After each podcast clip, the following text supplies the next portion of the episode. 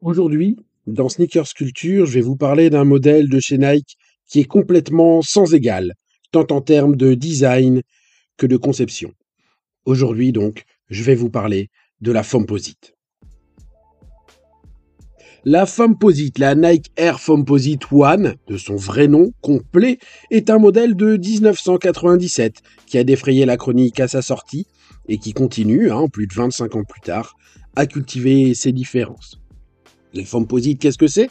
C'est une basket issue d'un projet expérimental. Si vous ne connaissez pas la Fomposite, dès le premier regard sur les photos du modèle que vous pouvez croiser notamment sur le site sneakersculture.fr, vous voyez ses différences, ses spécificités.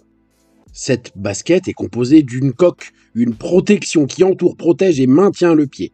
Et sur cette coque, pas de gros logo Nike, non, pas d'image, souvent une couleur unie ou parfois quelques motifs.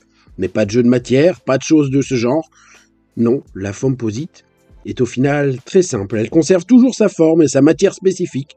C'est ce qui la rend unique, mais aussi très difficile à renouveler. Au départ de la création, on est sur une idée originale, assez simple, tout de même un peu folle. L'équipe d'ingénierie de Nike, qui est menée par le designer Eric Avar, se pose une question. Très simple, une question qui est à la base de la foam. Que se passerait-il si on plongeait nos pieds dans un bain de liquide rempli de matière qui viendrait complètement les envelopper? L'idée est donc de partir de ce concept pour créer une paire de sneakers dédiée à la pratique du basket. Ce modèle pourrait alors protéger les joueurs qui les portent, hein, tout en accompagnant les exploits sur les parquets par sa mobilité et évidemment ses capacités d'amorti. Chez Nike, énormément de monde reste très sceptique sur la possibilité d'une telle réalisation.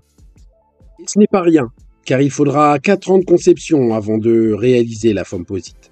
Les équipes de Eric Havard ne sont pas juste là pour répondre à leurs questions de départ, puis juste créer un produit qui correspondrait. Non, la réflexion allait bien plus loin. Ça a emmené Nike dans un projet donc qui durera plus de 4 ans.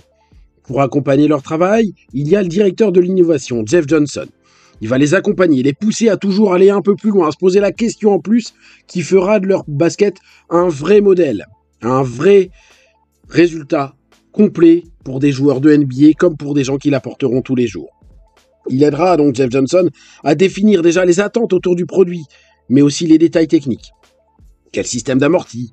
Quelle semelle? Quelle technologie? Qu'est-ce qu'on met À quel endroit? Devant, derrière Sous le pied Dans la semelle intérieure? Autant de questions qui ont rallongé le processus de la création de la Nike Air Fomposite One. Pour la basket en elle-même, dont la forme s'inspire des scarabées, si vous regardez une photo scarabée, vous verrez tout de suite le rapport. Le choix de la coquille se fait sur un moule. Euh, un moule dans lequel on verse donc du polyuréthane afin d'obtenir la forme et la structure attendue pour la Fomposite. Le défi, c'est alors de concevoir le moule qui doit correspondre à la forme attendue, évidemment, mais aussi de donner les détails extérieurs du modèle, puisque le résultat obtenu ne permettrait pas ensuite d'être travaillé.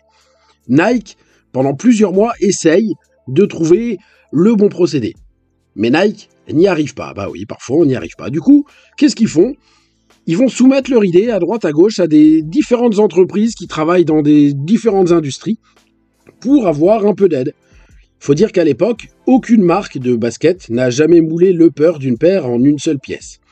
Finalement, après quelques mois, c'est les équipes de Daewoo, la firme sud-coréenne qui produit notamment des voitures, qui va euh, donc trouver une solution. Daewoo va produire puis vendre à Nike le moule de la Fomposite pour la modique somme de 750 000 dollars. Au final, toutes ces étapes prendront 4 ans de travail aux équipes de Nike avant donc qu'un premier prototype viable ne soit réalisé. Et ce prototype, il va être aidé, propulsé grâce à un homme, un joueur de basket incroyable, Penny Hardaway. À cette époque, Anthony Hardaway, Penny Hardaway, est l'une des plus grandes stars de la NBA. Évidemment, il est sous contrat chez Nike.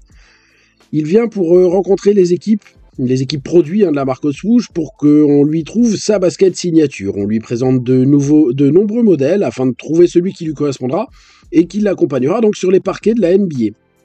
Eric Havard, dont je vous ai parlé au départ, hein, donc qui est à la base du projet de la Fomposite, participe à la réunion. Mais au départ, il lui présente pas la Fomposite à Hardaway faut dire que Au départ, la Fomposite a été réfléchie, pensée pour un autre joueur NBA, Scottie Pippen. Mais voilà, elle est présente dans la salle, au fond d'un carton, d'après la légende, et Hardaway pose ses yeux dessus. Et lui, voilà, en fin de réunion, il la voit, et il est immédiatement séduit. Il veut que la Fomposite, ce modèle si unique, devienne sa nouvelle paire signature. Il ne reste plus à Nike qu'à finaliser son concept. Parce que si un prototype existe, il reste alors un écueil majeur. Il n'y a pas encore de technologie d'amorti. Quelle technologie est-ce qu'il faut mettre dans la semelle de cette sneaker sans égal pour qu'elle ne soit pas trop lourde? Eric Havard raconte que de nombreux tests ont été effectués avec de l'Air Max, hein, donc la, bulle visible, avec des mousses diverses et variées. Hein. il y a plein de technologies qui existent chez Nike. Donc Nike cherche la bonne solution. Et au final, ça sera la technologie Zoom Air qui sera retenue avec un amorti deux fois plus épais au niveau du talon de la paire. Pourquoi? Eh ben, Tout simplement pour aider Penny à mieux amortir ses sauts, lui qui avait un style de jeu très aérien.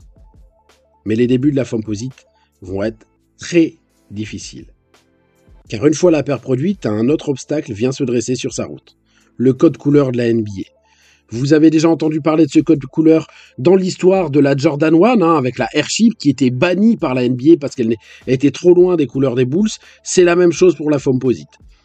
La Ligue, donc de basket euh, nord-américaine, juge qu'elle est trop éloignée euh, de la couleur du maillot du Magic d'Orlando, où évolue Hardaway, et qu'il manque du noir sur le premier coloris de la Fomposite.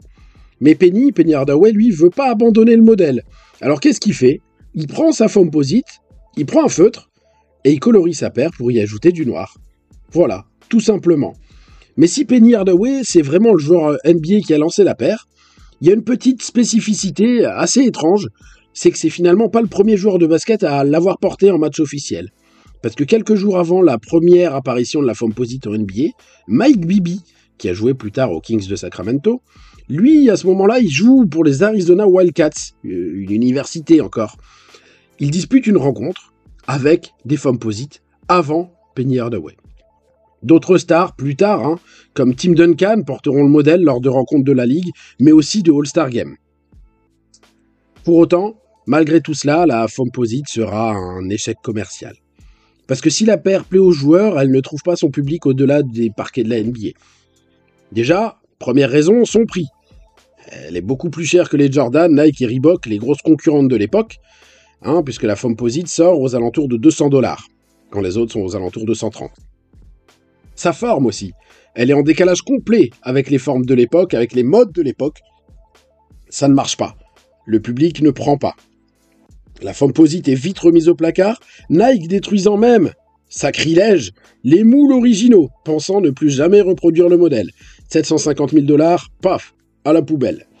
Pourtant, la marque Swoosh réutilisera la technologie hein, de, de, ces, de ce polyuréthane moulé sur des modèles de LeBron, sur d'autres paires de Penny Hardaway et d'autres choses comme euh, notamment des sandales dont je vous invite à aller voir le rendu sur sneakersculture.fr. Pour, euh, pour ce premier temps, Nike ne compte pas du tout rééditer les Fomposites. Mais lorsque la folie rétro et la mode sneakers s'emparent du monde, Nike est alors obligé de rebâtir un moule pour refaire des Fomposites ce qui explique encore aujourd'hui leur tarif si prohibitif. Chaque nouvelle édition, chaque ressortie est entre 220 et 250 euros, un tarif qui est quand même conséquent pour une paire de baskets. Cette paire, unique en son genre, continue d'exister aujourd'hui au travers de rééditions, de collaborations, comme par exemple avec Comme des garçons.